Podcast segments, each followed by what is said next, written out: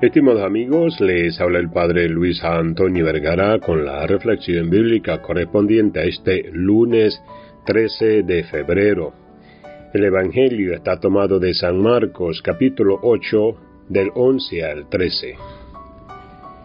A Jesús no le gusta que le pidan signos espectaculares, como cuando el diablo, en las tentaciones del desierto, le proponía que se tirara de lo alto del templo y que lo recogieran unos ángeles para mostrar su poder. Jesús nunca aceptó una cosa así.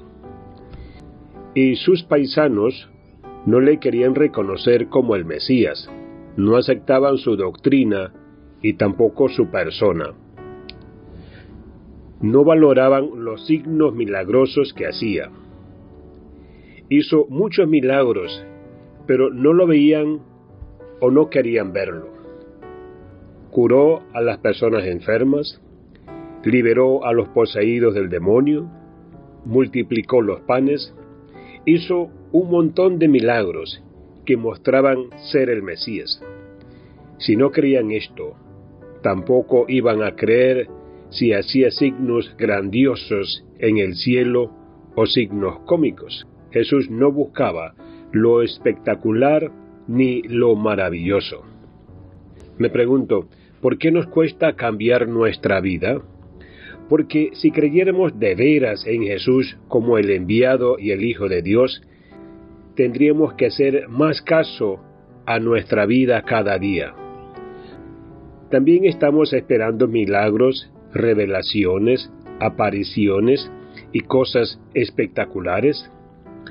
No es que no puedan suceder, pero ¿es el motivo de nuestra fe y de nuestro seguimiento de Jesús?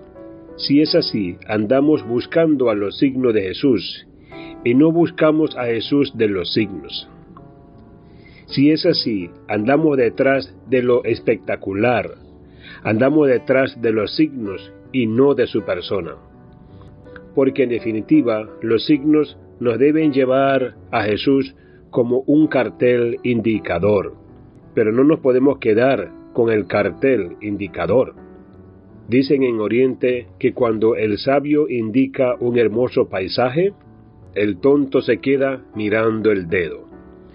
Si los signos nos indican a Jesús, no nos podemos quedar solo con los signos sin ir a la persona.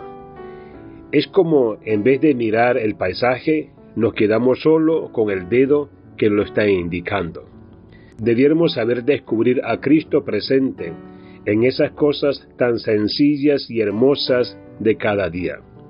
Debemos descubrir a Dios en el rincón de lo cotidiano, como el hecho de despertar a la vida y ver la luz de un nuevo día, observar el amanecer, el sol que nos entibia, escuchar el canto de los pájaros, encontrarnos con nuestros seres queridos, ir encontrándonos a lo largo del día con personas que nos quieren y a las que queremos. Jesús está presente en cada hermano. Había un santo que decía, ¿has visto a tu hermano? ¿Has visto a Dios? Tenemos que descubrir que cada persona es mi hermano o mi hermana, y que en cada hermano o hermana está presente Jesús. Jesús fue humilde y de bajo perfil. Él está presente en todos, pero de una manera especial en el marginado, en el pobre, en el que sufre, en el enfermo, en el débil, en el humilde, en la persona de bajo perfil. Que Dios les bendiga a todos.